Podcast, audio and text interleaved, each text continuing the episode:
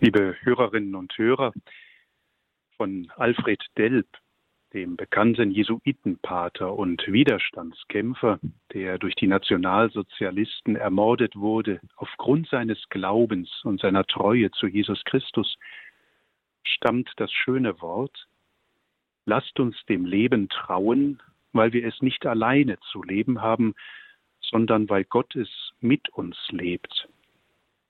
Oder kurz, lasst uns dem Leben trauen, weil Gottes mit uns lebt.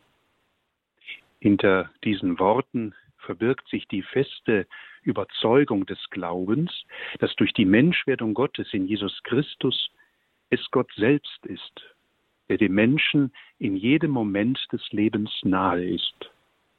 Gott hat sich in seinem Sohn Jesus Christus auf die Seite des Menschen gestellt. Er ist stets gegenwärtig, auch wenn wir es vielleicht gerade im Alltag nicht immer zu erkennen vermögen. Lasst uns dem Leben trauen, weil Gottes mit uns lebt. Und ich bin davon überzeugt, liebe Hörerinnen und Hörer, dass gerade in der Zeit, in der wir stehen, diese Worte unseren Glauben, unsere Zuversicht, aber auch vielleicht unsere Befürchtungen, unsere Angst im Blick auf das, was geschieht, durchdringen können. Lasst uns dem Leben trauen, weil Gottes mit uns lebt. Die Schrifttexte des zu Ende gehenden Kirchenjahres, wir gehen ja jetzt doch sehr deutlich auf den Christkönigssonntag und dann auf den ersten Advent und damit auf den Beginn eines neuen Kirchenjahres zu. Also die Schrifttexte des zu Ende gehenden Kirchenjahres laden uns über diese Zuversicht der Worte, die wir bei Alfred Delp kennenlernen, ein, auch auf die andere Seite der Medaille dieser Zuversicht zu blicken. Nicht nur die Überzeugung, dass wir unser irdisches Leben zusammen mit Gott vor allem durch sein Wort, seine Sakramente, das Leben der Kirche leben dürfen, gibt uns Zuversicht. Nein, auch der Glaube, dass Gott uns in seinem Sohn Jesus Christus ewiges Leben und das heißt Anteil an seiner ewigen Herrlichkeit schenkt, lässt uns in jedem Augenblick, auch in der Dunkelheit dieser Zeit, das Licht des Ostermorgens erahnen.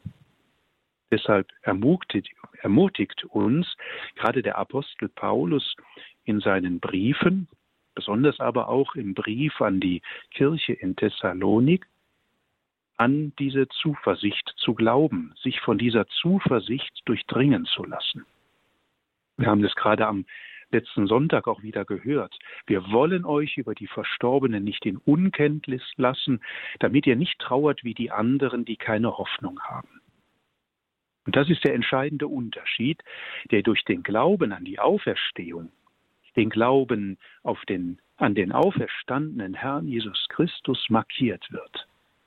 Heidnische Kulte, Mythen, Überzeugungen konnten Paulus damals kein Licht dafür geben, das Geheimnis der Dunkelheit, das Geheimnis der Sünde, das Geheimnis des Todes zu durchdringen.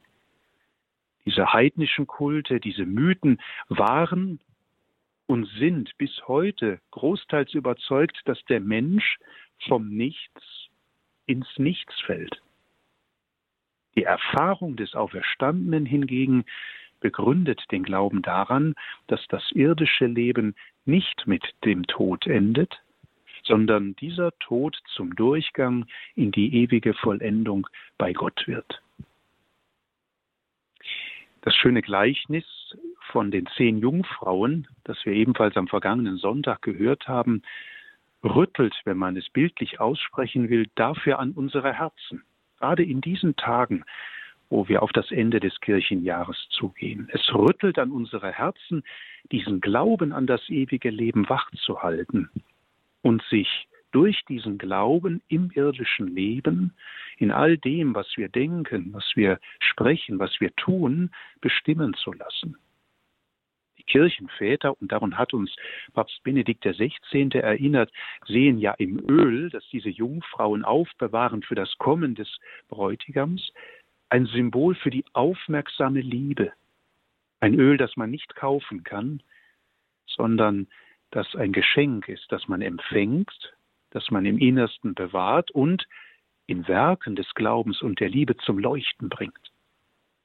Und dieses Gleichnis von den zehn Jungfrauen, das uns ja allen bekannt ist, lädt daher ein, das irdische Leben wirklich zu nutzen, wenn man es so sagen darf, um Werke der Liebe, der Barmherzigkeit zu tun und so dieses Öl der Liebe, das Öl der Barmherzigkeit treu zu bewahren und zu vermehren, für jenen Moment, in dem es dann zur Begegnung mit dem Bräutigam, mit Jesus Christus kommt. Der Glaube ist davon überzeugt, dass wir nämlich in dieser Begegnung vor Gott genau in dieser Liebe, wie es Johannes vom Kreuz einmal formuliert, gewogen werden. Was hast du in deinem Leben aus Liebe getan? Denn Liebe ist der Ausweis unseres Glaubens an das ewige Leben. Wer an Gott, der die Liebe ist, glaubt und sie lebt, trägt in sich die Hoffnung wie ein Licht, mit dem die Nacht des Todes durchschritten wird und man zum ewigen Leben in Gott gelangt.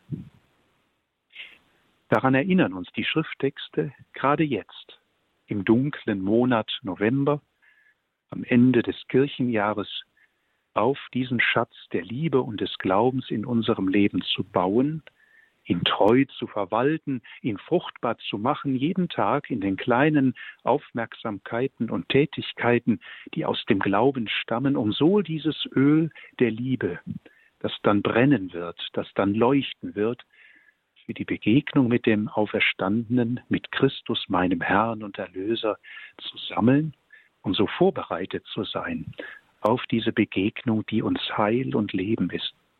Und deshalb, liebe Hörerinnen und Hörer, gilt dieses Wort von Pater Delp auch heute.